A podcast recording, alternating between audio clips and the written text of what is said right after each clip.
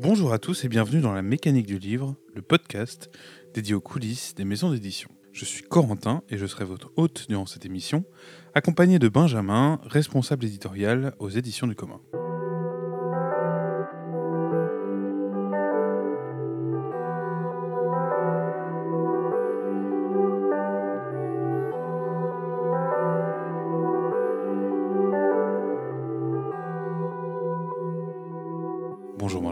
Salut Corentin.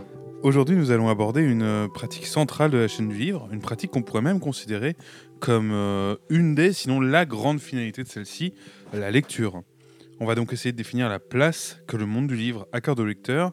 Et pour commencer, je pense qu'on peut dire que lorsqu'on pense aux acteurs de ce monde, on a un peu tendance à oublier le lectorat, non? En tout cas, dans des, dans des chaînes du livre euh, où l'entrée principale est l'économique. Alors que sans lectorat, il n'y a pas d'économie non plus.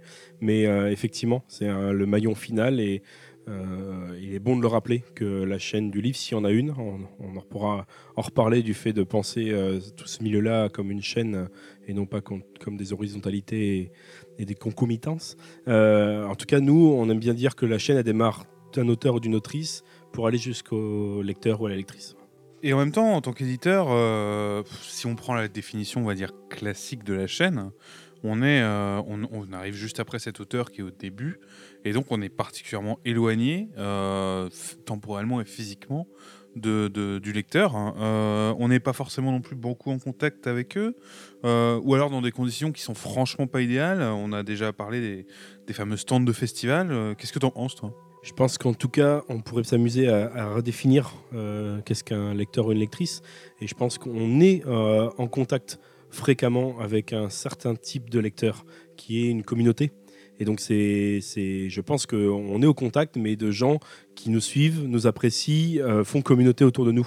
Donc, on peut pas, en tout cas, on peut, il faut pas le nier. C'est, vraiment quelque chose d'important dans un univers de lecture et, de- de production éditoriale que d'avoir euh, du monde autour de nous qui nous remettent, qui nous suivent, qui portent un intérêt euh, non pas à un livre ponctuellement de ce qu'on édite, mais bien à- à- au travail éditorial que l'on fait. Mais on ne peut pas non plus généraliser euh, l'ensemble du lectorat, de, de- de ces personnes qui lisent, euh, par euh, ce type-là de, de, de lecteurs. Et du coup, tu parles de type de lecteur, tu dirais qu'il y en a d'autres, tu les qualifierais comment? On peut pas dire qu'il y ait de bons ou de mauvais types de lecteurs. Euh, bah, en tout cas, je, je- je- les sépa- séparerai en deux, c'est-à-dire euh, le- les lecteurs, lectrices communauté, qui ne regardent pas que le titre d'un ouvrage, mais regardent quel est l'éditeur et, et pourquoi il fait ce boulot-là et le comprennent, le suivent. On peut les, nous, on peut les constater euh, sur nos réseaux sociaux, euh, celles et ceux qui s'inscrivent sur nos euh, newsletters et aussi tous nos abonnés. Voilà, c'est une forme, c'est des, lecteurs et c'est une forme de proximité qu'on a très forte, mais à aucun moment fait représentativité d'un autre type de lecteurs-lectrices, c'est celles et ceux qui ne connaissent pas ou qui lisent sans s'intéresser à la maison d'édition et ou qui- ne lisent pas aussi. Voilà, pour moi, je les ai pas, j'ai pas avant cet épisode, j'ai pas pensé une typologie, mais euh, moi je les classerais en tout cas en, deux parties. C'est ceux qui nous connaissent et nous suivent et celles et ceux dont c'est pas le cas. Ça, c'est une euh, perception, on est d'accord, qui est très centrée sur la maison d'édition, parce qu'en fait, euh, on va voir le travail de Claire Robert un peu plus loin. Claire Robert qui est autrice aux éditions du commun, mais selon elle, la simple notion de non-lecteur, elle n'existe pas. Il y a aussi des lecteurs qui lisent pas de livres, mais qui sont lecteurs quand même. Oui, oui, oui. non, ce que j'essaye de, poser, c'est revenir aux, bases de, notre travail, qui est de croire en des textes et faire en sorte qu'il y ait euh, la, plus forte rencontre entre un texte et un, lectorat. Et, euh, donc, euh, pour moi, c'est là où le, le binaire se passe. Mais parce qu'en en tant que maison d'édition, notre souhait est bien de faire lire, mais de faire lire des ouvrages spécifiques qui sont plutôt les nôtres, même si euh, au-delà de ça, c'est bien une question sociale, on va y revenir, et on veut que ça soit plus transversal, c'est quand même notre porte d'entrée. C'est-à-dire que contrairement à d'autres euh, structures de la chaîne, comme les bibliothèques par exemple, on fait lire à travers nos livres. Tu parles de questions sociales, c'est vrai que euh, le rapport au lecteur, c'est une des, fondations de notre maison d'édition, notamment parce qu'à nos origines, on était porté par une structure d'éducation populaire. Oui, oui, et puis euh, pour côtoyer euh, Claire Aubert bien avant son livre et, tout ce travail-là, il, nous a, construit sur le fait qu'on n'est pas tous et tout égaux, euh, que la lecture est une pratique sociale, que lire n'est pas égal, livre n'est pas égal roman, que la lecture elle est multiple, elle est plurielle, elle est numérique, elle est pour se déplacer tous les jours, pour faire ses démarches administratives, et, etc. Donc il y a aussi rappeler ce qu'est la lecture désacraliser le livre. C'est un peu tout ce départ-là, euh, toute cette histoire-là d'éducation populaire, avec euh, l'enjeu qui est de se réapproprier des savoirs. Donc euh, désacraliser le livre en le déchirant et en faisant des arpentages, par exemple. On a déjà du coup un peu parlé de Claire Robert. Ce ne sera pas très étonnant pour nos auditeurs que ce soit la, première personne qu'on entendra lors de cet épisode. c'est donc l'autrice de Des gestes de lecteur, édité aux éditions du commun, et on allait l'interviewer pour cet épisode.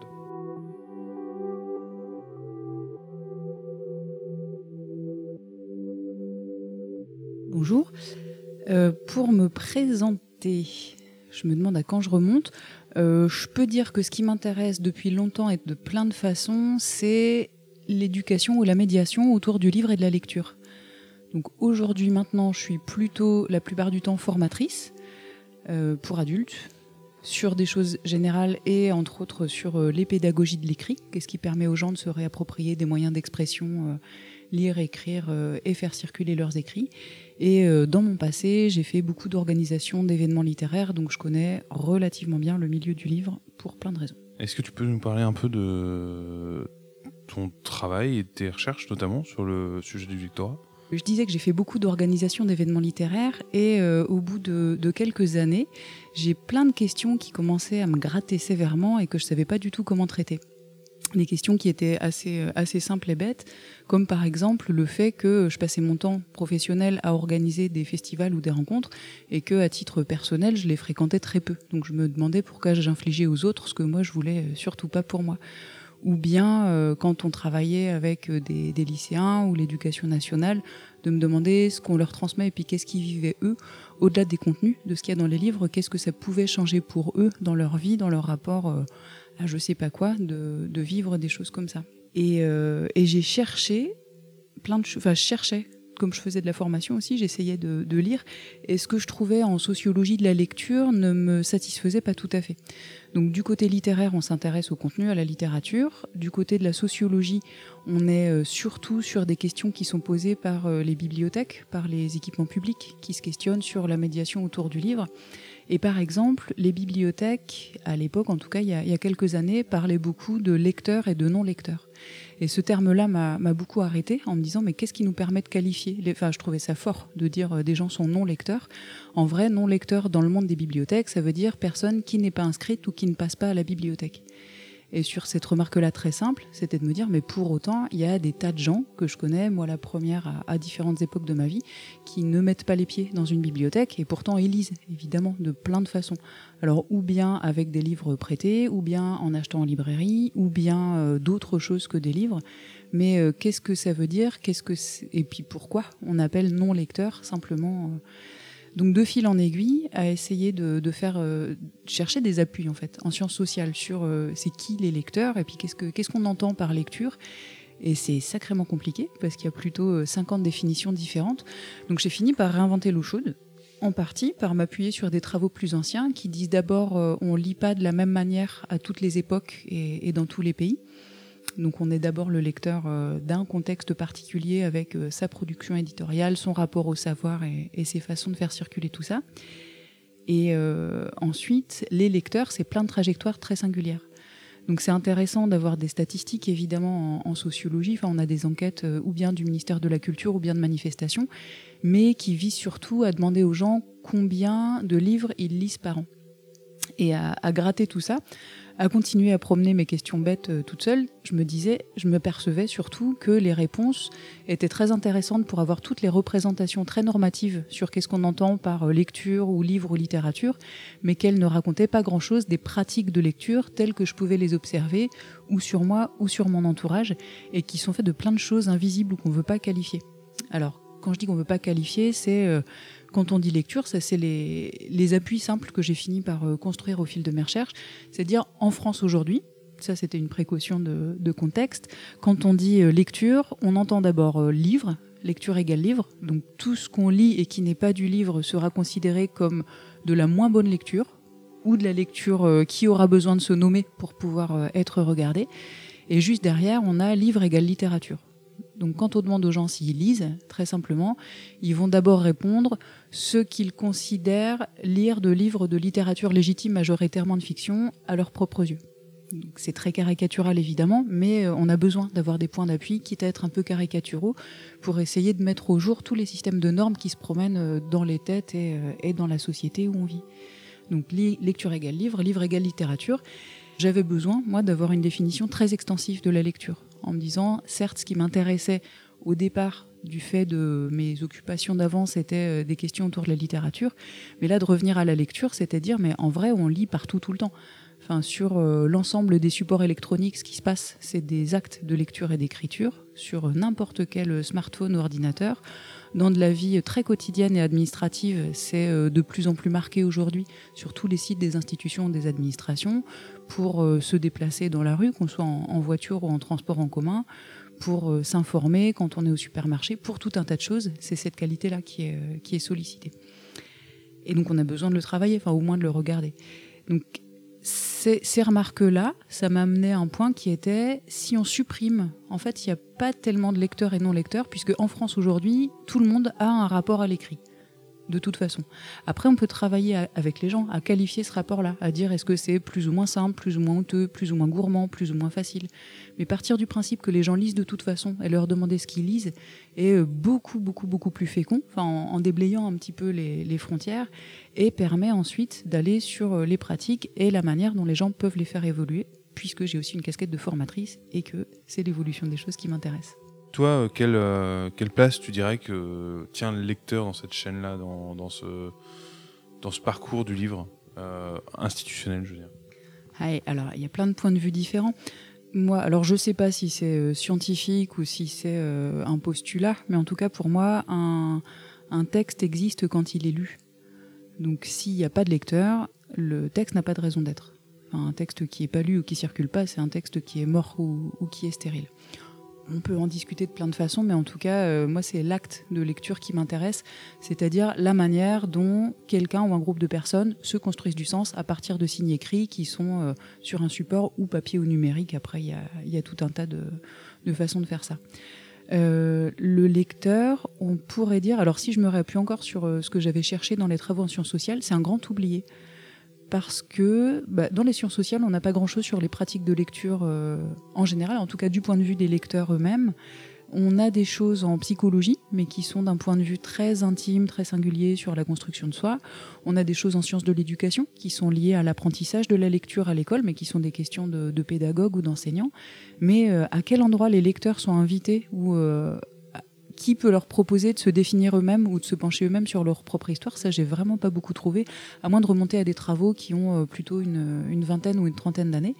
Donc le lecteur, c'est en même temps celui qui crée le texte, c'est en même temps celui qui est un peu oublié de la chaîne du livre. Et, euh, pour moi, il y a une question de finale. Enfin, tu disais le mot finalité. Il y a quelque chose de ça. Je pense que c'est une autre partie de mes travaux consistait à interroger des gens, j'avais dit, dont le métier ou la fonction est d'en faire lire d'autres. Donc tout mélangé, des bibliothécaires, des enseignants, des éditeurs, des libraires, des graphistes, etc. Et il me semble que tous ces gens-là travaillent selon ce qu'ils souhaitent transmettre, qui n'est pas le livre ou la lecture, parce que ça, ça ne veut pas dire grand-chose, mais qui est ce que eux-mêmes ont euh, trouvé, pensé trouver, développé, cultivé dans leur propre rapport au livre et à la lecture. Donc la lecture, pour moi, enfin, ou le livre, c'est un moyen, c'est le moyen de quelque chose, et ce quelque chose est très singulier et très particulier à, chaque personne. Euh, donc ça aussi, c'était dans les entretiens, mais une dame qui avait 80 ans, qui avait été euh, pendant une grande partie de sa vie enseignante, directrice d'école, et quand elle racontait ses différentes activités, à la retraite, elle a monté la bibliothèque, elle a fait plein de choses euh, à une échelle intercommunale. En fait, ce qui apparaissait, c'est que son, son enjeu, ou ce qui comptait pour elle, ce qui avait guidé toute sa vie à travers plein de rôles différents, c'était permettre aux enfants d'être en contact avec des livres, très simplement. Donc ça, ça se faisait à l'école quand elle était enseignante, avec euh, des pratiques et de textes libres et, euh, et d'éducation avec l'apprentissage de la lecture déchiffrement. Ça se faisait quand elle était à la bibliothèque, où elle déployait plein d'idées pour que des groupes d'enfants viennent à la bibliothèque.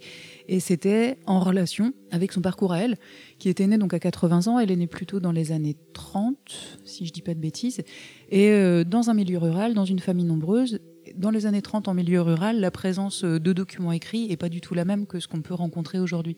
Donc euh, l'accès au savoir, je pense, ou bien à un univers qui n'est pas directement euh, l'univers que les gens ont autour d'eux, se joue énormément par ce rapport plus ou moins possible à l'écrit qui, dans son cas, elle, a été rendu possible par l'école et par la figure de son institutrice.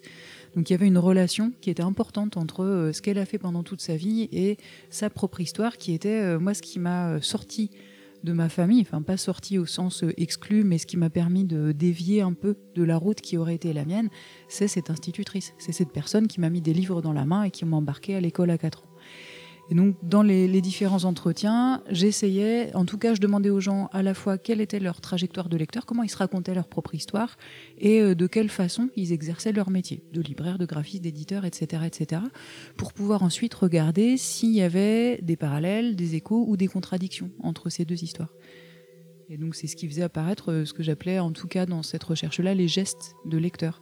De se dire, je veux partager avec les autres ce que j'ai trouvé, moi, pour moi ce qui est un moteur très important. Et en même temps, d'un point de vue euh, éducatif ou d'un point de vue de société, c'est compliqué de se restreindre à ça. C'est euh, l'argument de dire, euh, par exemple, à l'école, si tous les enseignants sont des anciens bons élèves, eh ben, ça va être compliqué pour eux de savoir quoi proposer ou comment travailler avec des gens qui galèrent à l'école, très simplement.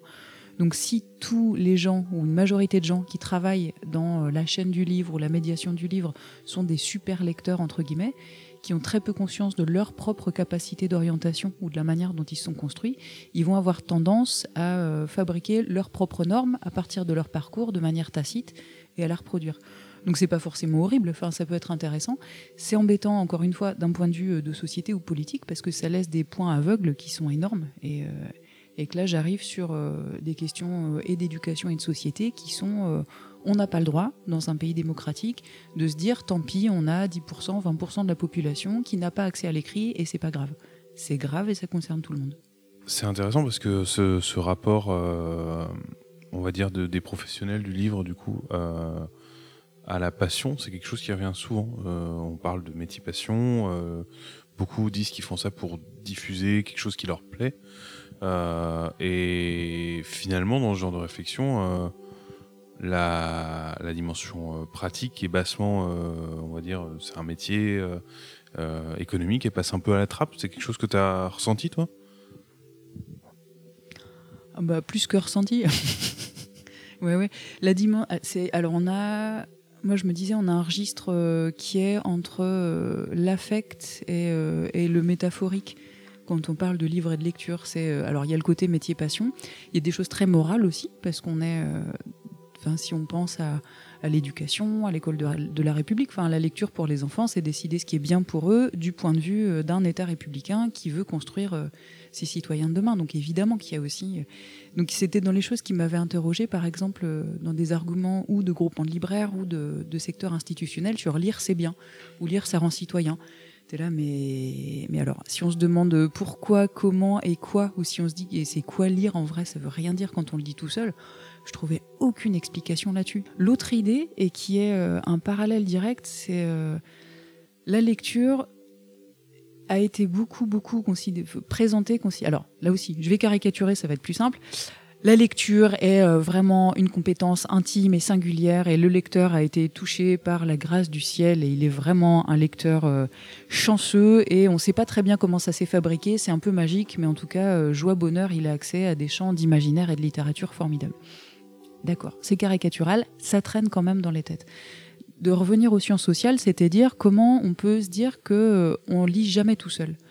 On lit jamais tout seul parce que dans nos façons d'apprendre à lire et de continuer à lire, il y a plein de gens autour de nous. Il y a des rencontres et pas que l'école évidemment. Il y a euh, tout l'environnement euh, familial et social dans lequel on a grandi. Il y a les gens qu'on a pu rencontrer, les gens qui nous ont parlé de livres, qui nous ont conseillé des livres, les gens qui nous ont intéressés à un domaine et peut-être que lire quelque chose à un moment sera un moyen de, de se pencher sur ce domaine-là. Et c'était une, on est nombreux, il y a une foule en soi quand on lit. Donc c'est vrai aussi qu'il y a une dimension intime, je vais absolument pas la nier, mais tenir l'autre bout de la corde, c'est dire comment est-ce qu'on peut considérer ce nombre-là, ce, ce collectif-là ou cette foule-là, qui est là quand on lit, qui est là aussi qu'on écrit, parce qu'on a tout le temps le parallèle euh, lecture et écriture. Et donc pour euh, la, médiation du livre et de la lecture ou sa circulation, c'est la même chose. Peut-être que le premier élément, ça serait arrêter de se penser tout seul dans cette tâche-là comment euh, un enseignant ne porte pas sur ses épaules l'éducation euh, à la lecture et à l'écriture pour l'ensemble de l'humanité. Il travaille à un endroit donné avec des enfants particuliers et il travaille pas tout seul puisque et il a une équipe et il y a sans doute euh, une commune ou une ville autour et différentes structures et des bibliothèques et que c'est une autre partie de mon travail qui était qui, qui, est en train de s'axer maintenant. C'est on a besoin de regarder comment des rôles sont complémentaires.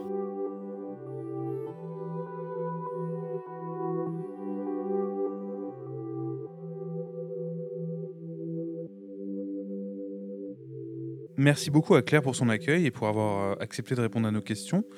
Euh, du coup, tu disais que son, travail, avait quand même un, impact fort sur notre, euh, sur notre ligne éditoriale. Tu le définirais comment cet impact? Déjà, j'ai toujours dit que nos deux premiers livres, donc je mets de côté les, formats brochures et textes plus courts, mais les deux premiers livres édités de d'essais sciences sociales sont le travail du commun de Pascal Nicolas Lestrade et, et des gestes de lecteur de Claire Robert.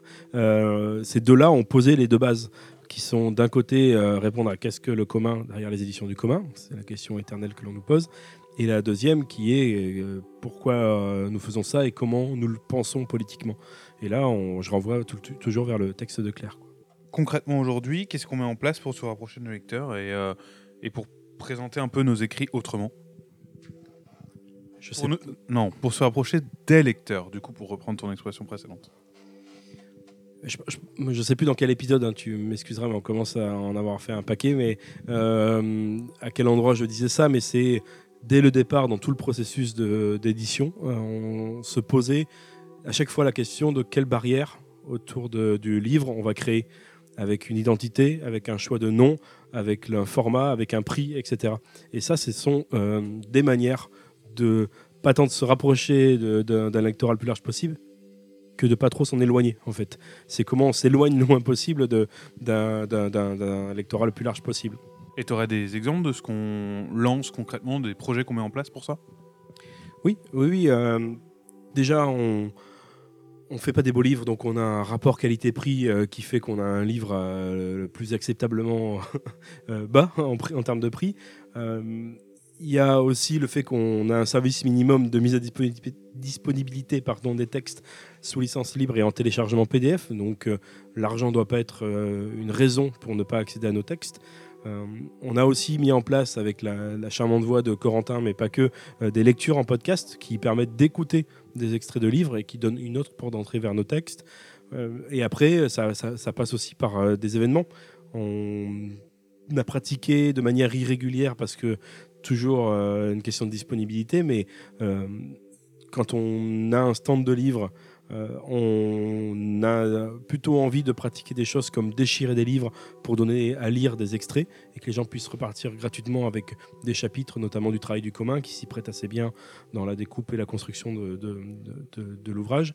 On a aussi à multiplier les dispositifs d'intervention. Donc on parlait de l'arpentage tout à l'heure, qui est de s'approprier collectivement un ouvrage en commençant déjà par le désacraliser, en le déchirant au nombre de, personnes présentes et en se répartissant à chacun un, bout, un temps de lecture individuel pour après un temps collectif pour reconstruire euh, chacun avec son fil le propos de l'ouvrage.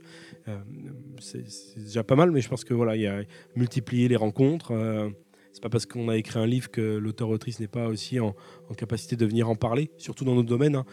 Je pense que c'est différent lorsqu'on a un écrit de type littérature. C'est pas la même lorsqu'on a à lire l'ouvrage qu'à écouter la personne en parler. Mais euh, quand on est sur des essais, des choses qui viennent questionner euh, différents sujets de société, la personne est tout aussi pertinente à écouter qu'à lire. Il y a aussi des ouvrages comme le le recueil à punchline, qui sont des productions qui, qui font sens dans ce but de, de proposer une lecture autrement, l'écriture autrement bah, C'est ne pas oublier la rencontre avec les gens, et notamment les lecteurs et lectrices. je ne sais plus si on l'a déjà dit, mais je considère qu'en ce moment, 95% de mon temps est d'échanger avec des gens par email euh, et que de, que réengager du terrain, de la rencontre, c'est important dans nos, dans nos métiers, dans nos vies. Euh, que le recueil à punchline, c'est tenter un va-et-vient. Euh, on espère qu'il n'aura pas de fin, mais en tout cas, le premier processus, c'est d'être avec les habitantes et habitants du quartier dans différents temps et dispositifs de collecte de punchline de 40 ans de rap français, francophone même, et d'arriver avec un collectif éditorial à en éditer un recueil. Quand le recueil sera entre nos mains, que ce soit un prétexte d'avoir le livre entre les mains pour repartir à la rencontre des gens, remettre en place des ateliers, des rencontres en collège, etc. Et euh, pourquoi pas euh, d'aboutir à un deuxième ouvrage, etc. etc. Donc c'est vraiment de, de se servir du livre comme un intermédiaire pour euh, nos auditeurs, le recueil Punchline, c'est un projet de bouquin euh, qui est porté depuis plusieurs années. Enfin, porté, qui est, dans les cartons et dans les idées euh, depuis deux ans au moins maintenant, qui est en place et vient de démarrer, enfin déjà depuis octobre dernier, octobre 2019. Et le, le, livre, normalement, devrait sortir en novembre 2020, si on bosse bien. C'est un recueil de punchline de rap. Tu as évoqué différents ateliers, différents événements. C'est quoi les, les enjeux et les difficultés euh, qui se cachent derrière le fait de réaliser euh, des événements culturels liés au livre? Le temps et l'argent? C'est la réponse qui pourrait marcher pour tout. Euh, mais c'est ça en fait, c'est que qui dit organiser un événement, c'est-à-dire qu'il y a des gens qui interviennent, Lorsque c'est les auteurs-autrices, c'est des gens qui sont payés. Lorsque c'est nous qui intervenons, à part si c'est la petite équipe bénévole, mais c'est pas souvent le cas, c'est nous aussi qui venons euh, sur notre temps de travail, donc on est aussi rémunérés. Donc déjà, euh, organiser un événement demande du temps, voilà, et, de, l'argent, pardon, euh, et, après du temps, c'est-à-dire que de moins en moins, on décide de faire ça seul. Il y a tout intérêt à se servir d'un événement et d'une rencontre comme un prétexte aussi à rencontrer une autre structure euh, institutionnelle, bibliothèque, librairie, mais aussi euh, autres associations avec d'autres thématiques.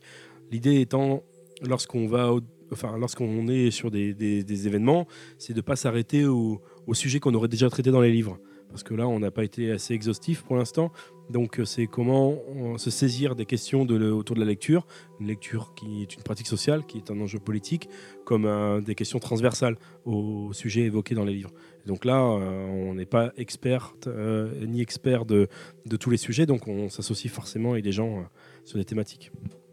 C'est un sujet qu'on avait déjà un tout petit peu évoqué dans l'épisode sur la gestion, mais en fait euh, tous ces événements qu'on organise, le but c'est aussi justement peut-être de nous confronter, nous, à un lectorat euh, que, qu'on croise autrement que par les réseaux sociaux ou, euh, ou pas du tout pour certains, certaines personnes présentes. Oui. pour élaborer un peu sur ce sujet de l'action culturelle, on a eu on a le plaisir d'accueillir dans nos bureaux Justine Brunet, qui a plusieurs expériences dans ce domaine, dans des structures toutes très différentes. Alors, euh, moi, ça fait euh, une dizaine d'années que je travaille dans, dans l'événementiel et l'action culturelle autour du livre, euh, dans différentes structures, que ce soit participation à des colloques de maisons d'édition ou dans, dans les bibliothèques publiques, sur des, des, des développements d'action culturelle sur des réseaux de bibliothèques, etc. Aujourd'hui, je travaille pour trois associations euh, Colère du présent, Colère du présent qui est euh, basée à Arras, euh, qui organise notamment le salon du livre d'expression populaire et de critique sociale tous les 1er mai à Arras depuis 2002. mais qui mène énormément, énormément d'actions auprès des publics toute l'année, que ce soit par le biais d'ateliers, de cafés débat, de résidences d'auteurs, etc. Euh, je travaille aussi pour Du vent dans les mots, qui est une association basée à l'île Sud, où j'accompagne deux lectrices, euh, chanteuses, euh, qui interviennent auprès de, de, plein de publics dans, dans différentes structures, euh, centres sociaux, CHRS, euh, autour de, de temps de lecture, de temps de discussion, d'ateliers d'écriture, de reliure. voilà, on, on, développe le livre sous toutes ses formes. Et aussi pour l'association Mine de Culture, donc Mine de Culture qui est à Hénin-Beaumont et euh, qui a pour but de valoriser les langues et les cultures liées aux immigrations dans le bassin minier. Et euh, donc là, de la même manière, on travaille avec des auteurs euh, sur euh, l'exploration des langues dans l'espace public, des langues étrangères. On a un, un, festival des langues et des cultures qui s'appelle le Melting Pot. Et, euh, et, euh, et, pareil, on, développe euh, des animations aussi un peu plus ponctuelles, des, des, voilà, comme des karaokés polyglottes, etc.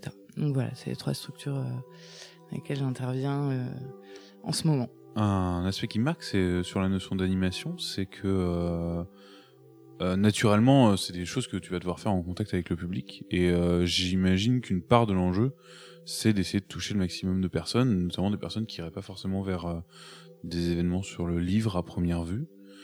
comment tu fais, toi, pour, enfin, comment ça se passe pour essayer d'attirer un public sur ce type d'action? Alors c'est une grosse question parce que ça dépend vraiment des, des projets. Il euh, y a des projets qui ont un, qui ont un public euh, captif, donc on travaille avec une structure sur euh, quand on travaille avec une classe, par exemple. Bon ben voilà, là c'est le travail, il est fait.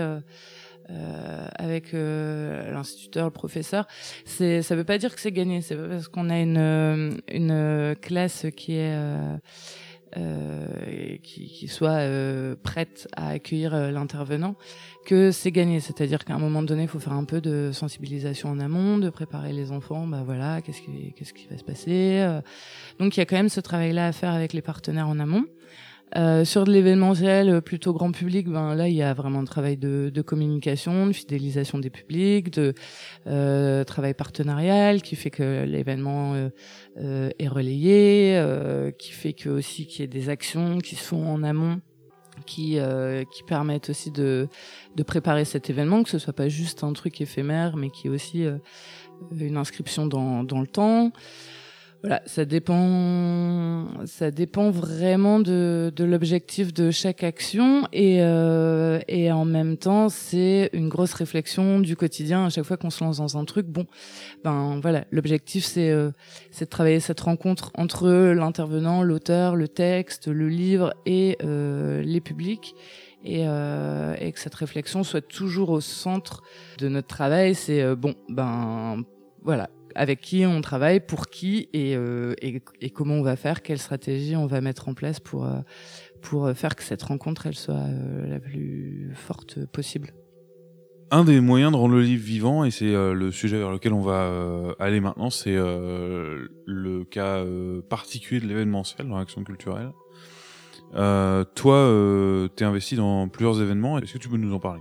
Bah alors je peux parler euh, de mon de, de, du salon du livre d'expression populaire et de critique sociale euh, qui, a, qui a lieu donc euh, tous les 1er mai et autour du 1er mai parce que euh, il y a une grosse grosse journée organisée type salon du livre cette journée-là mais il se passe beaucoup de choses les jours précédents voire les semaines. Euh, donc qui a, qui a, lieu à Arras. Euh, alors c'est un salon du livre qui accueille euh, euh en, 80 euh, auteurs et autrices de bandes dessinées, de d'essais, de romans, de poésie, de littérature jeunesse, d'albums, etc. qui accueille une soixantaine d'éditeurs indépendants. Euh, de toute la France, euh, comme les éditions du commun par exemple, euh, qui, a, qui accueille des bouquinistes. Euh, c'est, euh, ça n'arrive pas partout les bouquinistes dans les salons du livre, mais c'est important aussi pour nous qu'il y ait du livre pas cher. et l'occasion permet ça parce que ça attire d'autres publics qui clairement on le voit, qui viennent tôt le matin pour pour aller farfouiller dans les rayonnages de bouquinistes, mais qui ensuite peuvent rester aussi. On a deux scènes de musique, une scène punk et une scène euh, cultures urbaines, euh, donc plutôt rap. Euh, un, forum associatif une soixantaine de stands associatifs d'associations de lutte.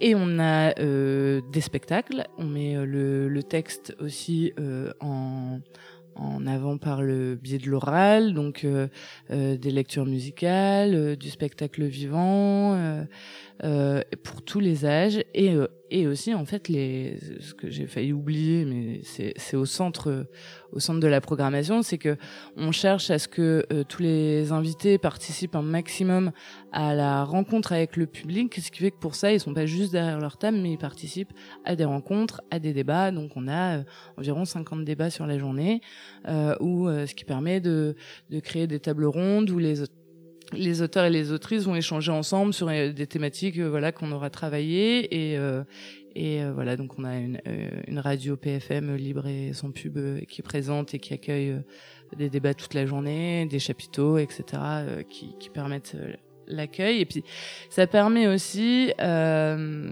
bah, en dehors de l'importance de d'assister à un débat et de et de réfléchir ensemble et et voilà ça permet aussi de euh, ouais, de créer cette rencontre. En fait, sur cette journée, on accueille, euh, on accueille, euh, on estime à 20 000 visiteurs, mais tout est gratuit, tout est en accès libre. Il n'y a pas de d'entrée sortie puisque c'est vraiment sur la place publique.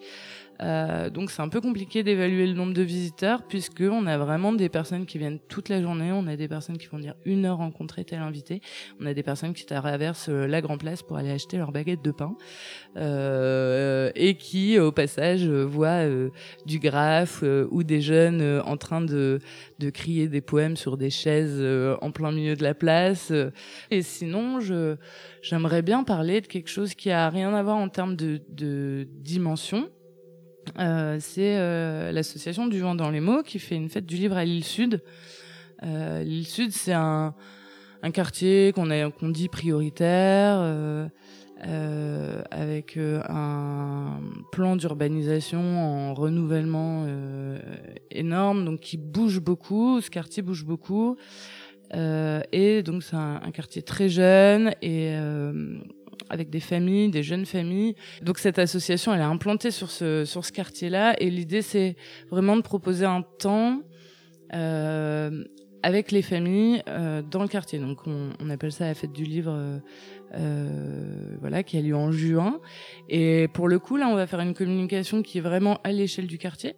Donc, c'est-à-dire qu'on va la, la, on va viser les, les entrées d'immeubles où les affiches sont dans toutes les entrées d'immeubles. Bien sûr, on communique avec euh, le, réseau des professionnels du livre euh, euh, de la métropole lilloise, mais mais on va travailler aussi sur la mixité des publics pour faire venir des gens du centre à l'île Sud, mais prioritairement, on veut travailler avec les familles qu'on rencontre toute l'année euh, dans les différentes structures dans lesquelles on intervient.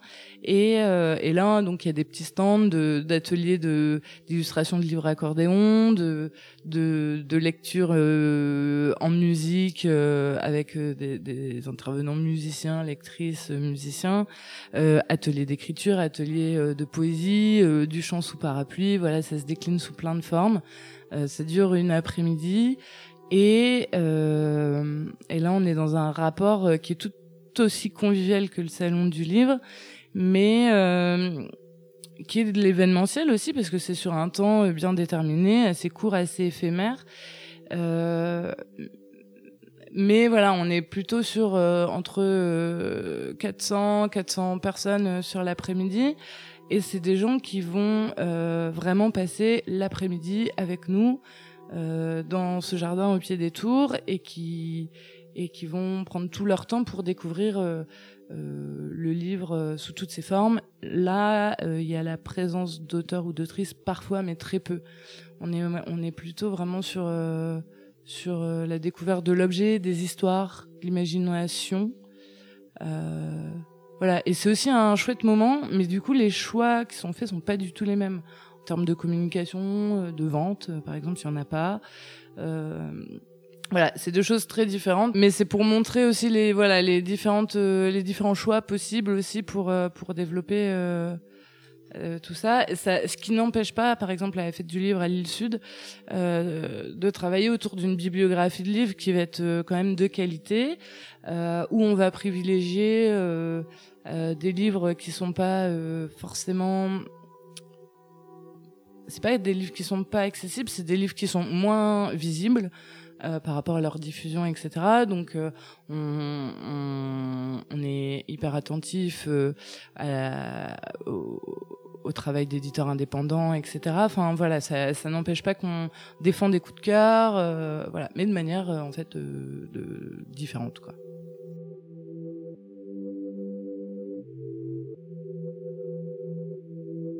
Merci beaucoup à Justine pour avoir partagé son expérience avec nous. Euh, un élément de son discours qui m'intéresse particulièrement, c'est la gestion des différentes économies en fonction de l'événement. Euh, elle parlait de la cohabitation de bouquinistes et de euh, libraires, éditeurs en stand à colère du présent. de l'absence de vente de livres au festival organisé par Du vent dans les mots.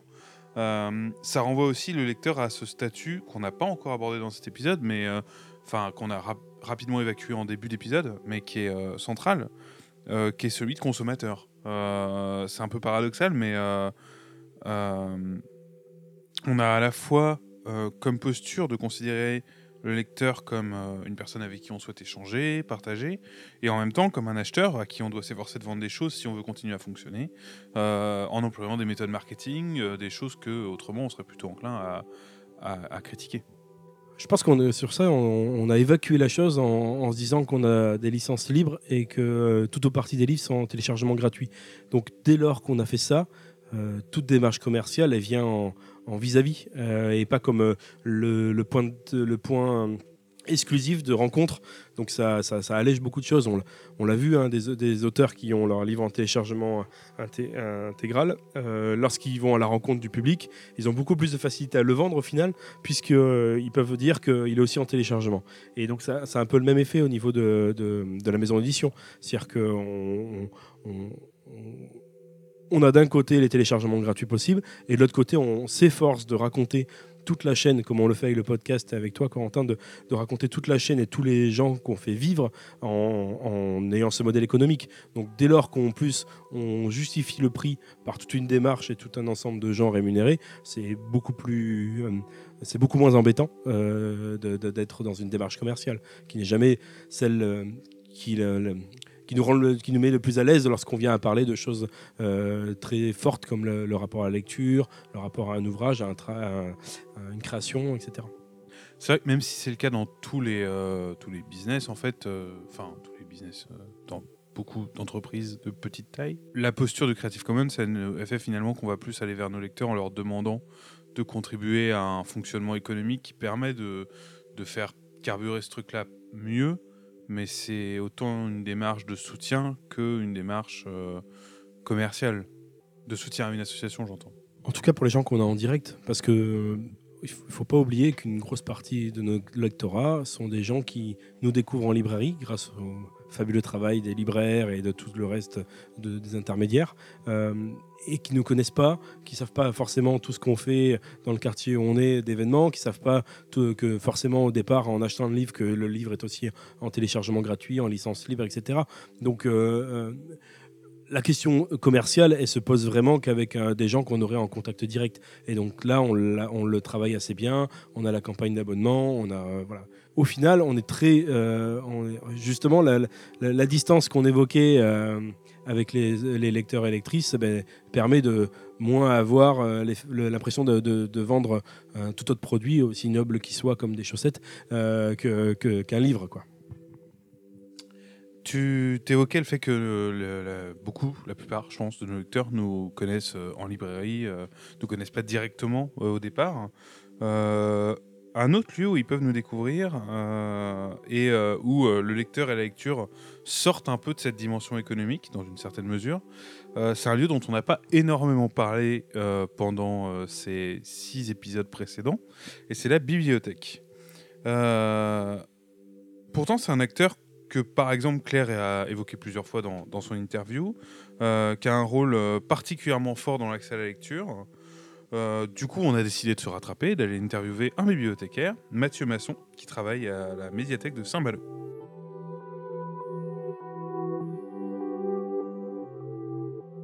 Oui, donc je suis Mathieu Masson, je travaille à la médiathèque de Saint-Malo, je suis chargé de mission accessibilité hors les murs. Comment est-ce que tu définirais euh, le travail de bibliothécaire en général et ton boulot en particulier? Euh, Le travail de bibliothécaire, euh, donc j'ai pas fait les études euh, consacrées, donc euh, les mots clés je les ai pas forcément tous, mais il y a quand même une notion importante, c'est celle de de lecture publique. Et donc l'idée, c'est de d'avoir des lieux euh, qui sont accessibles gratuitement. Je crois qu'il n'y a qu'une seule médiathèque en France qui avait voulu euh, faire payer l'entrée. Bon, ça n'a pas duré longtemps. Enfin, c'était il n'y a pas si longtemps que ça. là. Il y a, je dû voir ça l'année dernière ou il y a quelques mois.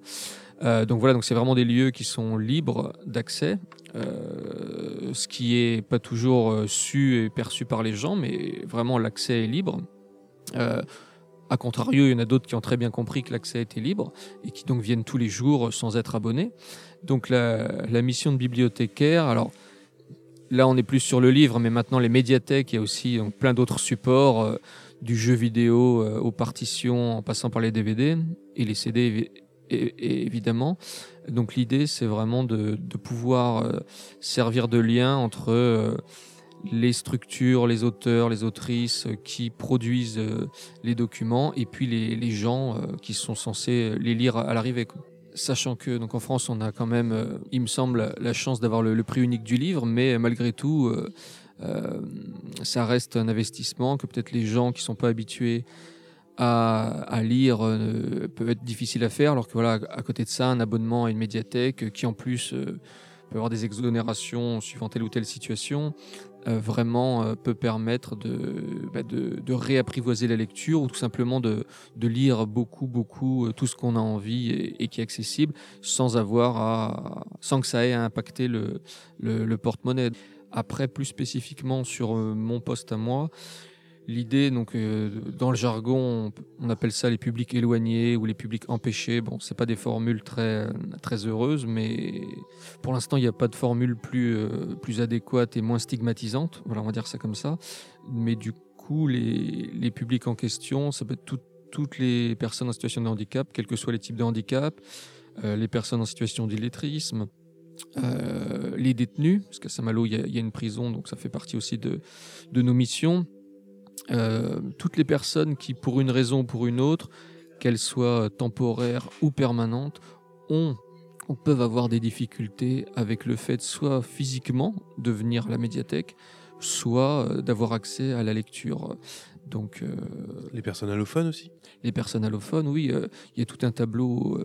euh, voilà, quand on parle d'empêchement, l'empêchement, par exemple, dans l'absolu, hein, parce qu'après, on est soumis au- euh, aux contraintes effectives, horaires, financières aussi qu'on peut avoir, mais dans la typologie, le, grand organigramme de ces publics-là, une femme enceinte qui euh, ne peut plus trop se déplacer sur la fin de sa grossesse euh, fait partie, de, voilà, sur le papier, de ces publics-là. Alors après, euh, nous, on n'a pas de, service de portage à domicile euh, pour femmes enceintes, mais euh, ça pourrait très bien être mis en place éventuellement et ça ferait partie de, des- de- de- des publics. Donc après, euh, les personnes allophones en font partie. euh, tous les types de, troubles ou handicaps mentaux, psy, physiques. Voilà, ça représente beaucoup de monde et donc et, évidemment aussi quelque chose qui est plus difficilement nommable, mais qui sont les personnes éloignées pour des raisons socio-économiques, des bibliothèques et qui euh, tout simplement pensent que le lieu n'est pas fait, euh, voilà, qu'elles qu'elles y sont pas les bienvenues et qu'il n'y a rien pour elles dedans. Alors que, euh, alors c'est pas toujours facile, mais vu le nombre, là je parle pour la, la médiathèque de Saint-Malo, vu le nombre de documents qu'il y a, euh, ça semble quand même difficile d'imaginer de trouver une personne qui trouverait aucun document qui l'intéresse. Après, toute la difficulté, c'est de réussir à mettre euh, le bon document en face de la bonne personne. Et de mettre cette personne-là à lire alors qu'elle ne se sent pas forcément légitime à le faire. Oui, bien sûr. Donc en fait, euh, c'est intéressant parce que dans les deux tâches que tu nous décris, la tienne et celle d'un bibliothécaire plus général, il Ouais. y a euh, quand même une dimension qui est profondément sociale. Pour toi, c'est un boulot qui est avant tout social. Oui, bien sûr. Bah, dans missions, voilà, de, dans, dans la, la notion de lecture publique, il y a aussi une, une chose très importante, c'est la lutte contre l'illettrisme. Donc, euh, donc clairement, la médiathèque euh, se doit d'être un lieu ressource euh, au niveau local su- sur ces questions-là de lutte contre l'illettrisme. Après, euh, entre la théorie et la pratique, voilà, c'est tous- les publics dont j'ai parlé là, ou en tout cas une partie, la difficulté, c'est que c'est un travail sur le temps long. Et que donc on sait faire des animations pour que les gens viennent, accompagnés d'une structure. Voilà, il y a des choses qui se ressemblent et après il y a des spécificités. Évidemment, chaque individu est- a ses spécificités propres, mais euh, Euh, L'idée, c'est souvent que les gens viennent accompagnés au début, et puis petit à petit qu'ils s'habituent au lieu, et euh, au final qu'ils arrivent, qu'ils acceptent de venir tout seuls, qu'ils osent. Par exemple, on a un accès Internet. à là, je parle de la médiathèque de Saint-Malo. Les gens peuvent venir et aller sur Internet deux heures par jour, c'est gratuit.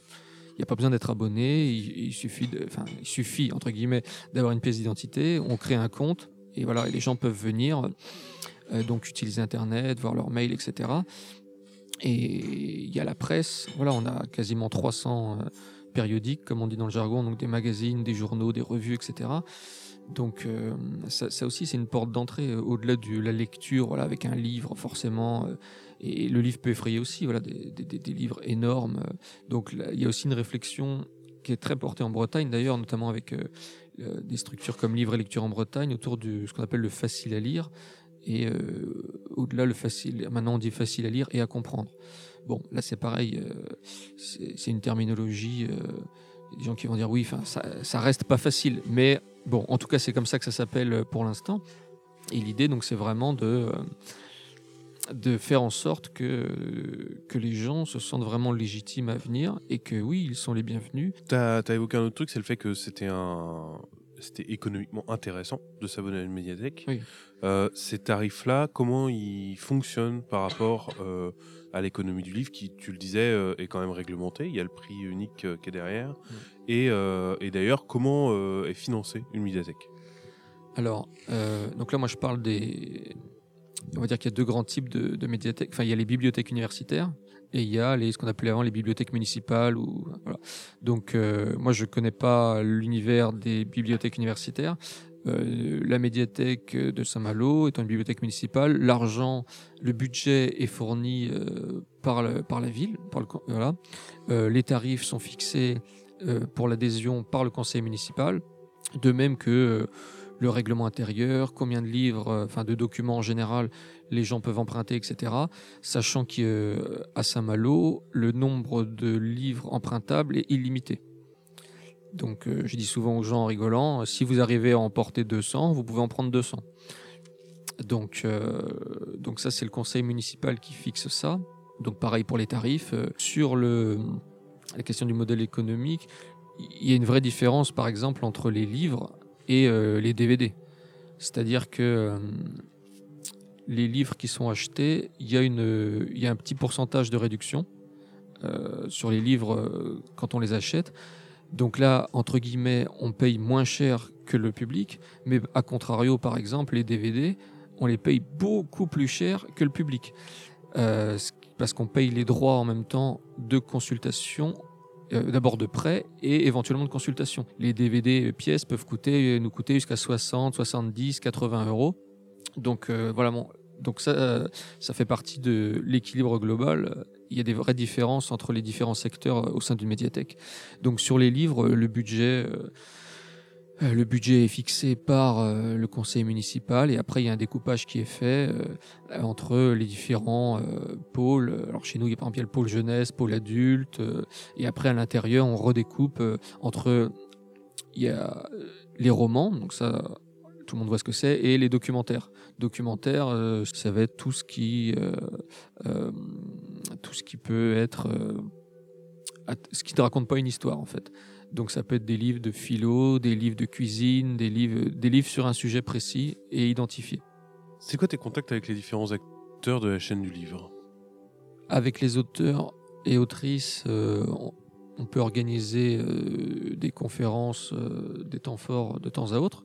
Par exemple, par exemple à Saint-Malo, on a des cycles de rencontres maintenant autour, pour aller vite, des sciences humaines et sociales, et, voilà, ou, autour d'auteurs de, l'imaginaire. Récemment, on a eu Joanne Elliott, par exemple, euh, pour le côté auteur, autrice.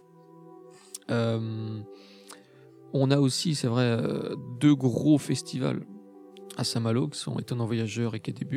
Donc, à ces occasions-là, on reçoit dans la médiathèque des rencontres avec aussi des, des, des- artistes. Donc, ça peut être des, des personnes qui écrivent ou qui dessinent.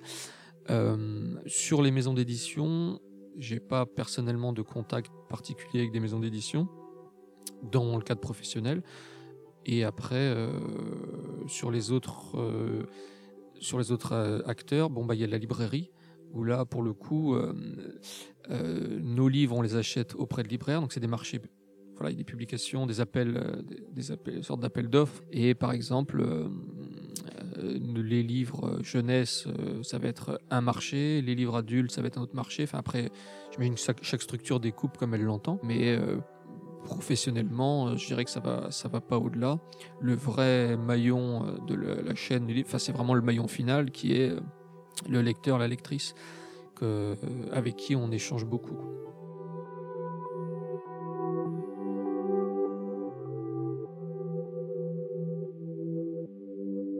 Encore merci à Mathieu pour avoir répondu à nos questions.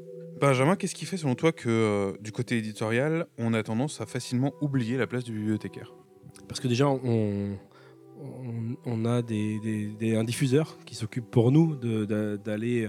En fait, de manière générale, c'est pas l'éditeur qui vend les livres. Euh, on, a des diffuseurs pour aller en librairie, on a les libraires pour aller en bibliothèque, on a euh, euh, que des intermédiaires. On est, rarement en contact direct, surtout euh, dans des contacts de structure à structure. On, a, bien compris, on, touche un lectorat dans des événements, des salons, etc. Mais donc déjà d'une part on les, on, les a pas dans notre champ de vision et après c'est toujours une question de temps c'est-à-dire que déjà il faut arriver à cerner tout le reste du paysage pour éviter que ça n'en fasse euh, une nébuleuse que la bibliothèque c'est un, processus particulier en plus souvent de marché public ou d'accord avec euh, des librairies euh, et que c'est des j'ai- j'aime pas dire ça simplement comme ça mais que le temps malheureusement c'est beaucoup de l'argent dans des modèles économiques précaires et que d'aller voir une bibliothèque ou deux exemplaires placés, lorsque avec le même temps de travail, on peut aller voir un lectorat ou des libraires pour avoir 10, 15, 20, 30 bouquins de placés, euh, économiquement, il y a une différence. Donc je parle là bien sûr d'un point de vue économique. Euh, après, il y a tout un, intérêt à aller rencontrer les bibliothécaires parce que justement dans ce rapport hors économie à, à la lecture et rencontrer un lectorat de plus en plus large, le bibliothécaire se fait intermédiaire entre un, ouvrage, un savoir et, euh, des personnes. Donc euh, il y aurait euh, matière à s'assurer que nos livres sont le plus présents possible dans les bibliothèques. Par exemple, je pense à Livre et Lecture en Bretagne, hein, qui, euh, organise des, rencontres euh, entre éditeurs et, bibliothécaires, justement, pour se faire euh, justement chanter l'étape intermédiaire et un peu technique et économique, pour que le- le- les bibliothécaires, qui sont avant tout des lecteurs et des lectrices, euh, découvrent une maison d'édition, son catalogue, etc. C'est vrai que, euh, en plus, c'est assez. Enfin, même en termes d'événements, euh, nos lieux privilégiés pour organiser des, des- moments de rencontre, ça va être des librairies ou des centres sociaux, ça va pas être des bibliothèques euh, nécessairement. C'est un, acteur, peut-être pour cette dimension publique aussi, euh, qui sera moins facilement accessible pour nous. C'est- Et enfin, je suis encore désolé de revenir à ça, mais je pense que si on organise des événements en librairie plutôt qu'en bibliothèque, c'est aussi pour des questions économiques. C'est-à-dire que arriver, ne serait-ce qu'à rentrer dans nos frais, dans le fait d'avoir rémunéré l'auteur ou l'autrice, avoir payé ses déplacements, il faut en face avoir vendu des livres. Que ce soit par le libraire qui après euh, euh, nous les refacture, enfin via nos intermédiaires, que nous en vente directe sur un événement qu'on organiserait dans un autre espace, il y a, cette, il y a cet enjeu-là. Et qu'en librairie, c'est difficile de En vendre bibliothèque. Euh, pardon, oui, en bibliothèque, c'est difficile de vendre des livres dans un espace comme la bibliothèque. Parce que justement, je pense que l'enjeu d'une bibliothèque, c'est bien d'arriver à s'exonérer le plus possible de la question économique, de la, voilà, de la question économique dans notre rapport à la lecture. Un truc qu'on voit beaucoup en bibliothèque et qui est, euh, qui est intéressant d'ailleurs, c'est le système des demandes. Les gens euh, peuvent écrire dans un cahier, par exemple, les bouquins qu'ils aimeraient bien voir arriver dans cette bibliothèque-là. C'est un truc qui se fait en librairie sous une autre forme via les commandes. Euh, mais nous, on peut pas faire ça. Euh, on a- on n'est pas dans la tête de nos lecteurs, on ne sait pas ce qui va plaire. On parie à chaque fois qu'on édite un bouquin qu'il aura du succès. Comment est-ce qu'on fait pour, être, euh, pour se dire qu'on conçoit notre contenu à destination d'un lectorat? Qu'est-ce qui nous fait nous dire qu'il y aura des gens pour lire ça? Ça, c'est un secret, on peut pas le dire. C'est ce qui fait notre différence. non, c'est pas, c'est vrai. Euh, c'est c'est- c'est un, un- un- un pari. Enfin, je sais pas comment le dire autrement. C'est que on est persuadé à un moment que euh, pour traiter cette question-là, euh, c'est cet ouvrage-là qu'il nous faut. Encore une fois, dans le contexte particulier euh, dans lequel on est, on on fait pas de la poésie ou de la littérature où c'est un peu différent, mais on a quand même cet enjeu-là de, de de croire en la rencontre et euh, au fait que ça va toucher les gens. Donc ça, c'est le point de départ, je pense, du, métier d'éditeur hein, et d'éditrice, c'est de, rencontrer un texte et de se dire que la rencontre qu'on a faite, on, a envie de la proposer à un public plus large parce qu'il y a nécessité ou euh, ça, va, marcher. Euh, que ce soit sur le fond ou sur la forme. C'est-à-dire d'un sujet traité qui nous semble nécessaire euh, de, poser euh, là au milieu, de- au milieu des débats, etc. Et aussi la manière dont sont produits les savoirs. Voilà, je pense à la, à la, collection euh, Petit Manuel, euh, enfin cette série-là, qui est euh, euh, le croisement entre des sujets qui nous semblent importants de, traiter et qui on, est persuadé aujourd'hui qu'ils ne sont pas traités, et en plus la manière dont ils sont traités. C'est-à-dire c'est c'est écrit à, mi-chemin entre euh, savoir chaud et savoir froid, euh, pratique de terrain euh, raconté et en même temps regard distancié pour poser les bonnes questions euh, à une échelle plus large. Ça, on est persuadé que ça n'a pas été fait. Et donc là, on se dit, bah, il y, a, y a un besoin, on y va. Et puis on a quand même un truc pour se mettre dans la tête de nos lecteurs et un truc qui fait que euh, c'est effectivement pas euh, ultra pertinent de dire, de ma part, de dire qu'on est éloigné de nos lecteurs, c'est que nous-mêmes on est, fait partie du lectorat et c'est euh, un peu la particularité du travail de Claire et c'est aussi un peu, je pense, la particularité du monde du livre, c'est qu'à bien des égards, tous les acteurs du monde du livre sont des lecteurs en fait. Ce sera un peu difficile, effectivement, de ne pas l'être. Après, je pense qu'on revient à, la définition qu'on essayait de poser au départ, en tout cas une typologie assez, binaire que je proposais, c'est-à-dire que euh, heureusement qu'on est lecteur et lectrice et que c'est avant tout euh, ces sentiments-là, ces, pratiques-là que- qui nous font choisir les, sujets, les livres qu'on veut éditer, mais que ça suffit pas. C'est-à-dire que moi, je me considère pas euh, représentatif d'un lectorat euh, large, euh, dans le sens où euh, j'ai euh, eu un, bagage euh, éducatif, culturel, qui m'a euh, donné pleinement accès à, à ces savoirs-là, même si ça n'a pas été euh, tout le temps de manière égale, etc. Consid- je ne me considère pas en difficulté ou en rapport complexe avec les pratiques de lecture. Et je pense que on a intérêt à se décaler de ce qu'on a comme habitude et, comme a priori pour s'imaginer d'autres pratiques de personnes qui viendraient poser les mains sur nos livres. Clairement. Du coup, bah du coup, comme tu le disais si on revient à notre définition de début. Donc, euh, ça me semble être un excellent moment pour euh, finir. On pourrait encore, bien sûr, parler des heures de la lecture et de ceux qui la pratiquent. Chacun euh, est individuel et défini par son propre parcours là-dedans. On l'a assez répété. Mais on espère qu'on vous aura au moins éclairé sur la place des lecteurs, votre place peut-être, dans la chaîne du livre. Merci Benjamin pour cet entretien. Merci à toi, Corentin. Euh, je le répéterai maintenant à chaque fois, mais n'hésitez pas à, nous faire part de vos retours, que ce soit sur le sujet précis de l'épisode, comme sur des questions techniques, d'appréciation, etc. On commence à en avoir et ça fait plaisir d'avoir du, répondant, un peu comme le lectorat pour la maison édition, de savoir qu'il y a des gens en face nous aide à, continuer de faire euh, ce qu'on fait et d'y mettre du cœur. Euh, on commence à en avoir et on les applique d'ailleurs. Les personnes qui nous ont fait reconnaîtront peut-être leurs conseils dans cet épisode-là. Euh, on se retrouve le mois prochain pour, euh, pour l'ultime épisode de la mécanique du livre, en tout cas Saison 1. de cette saison, euh, consacré à la traduction et à la place du livre à l'étranger. Euh, D'ici là, portez-vous bien et à très bientôt.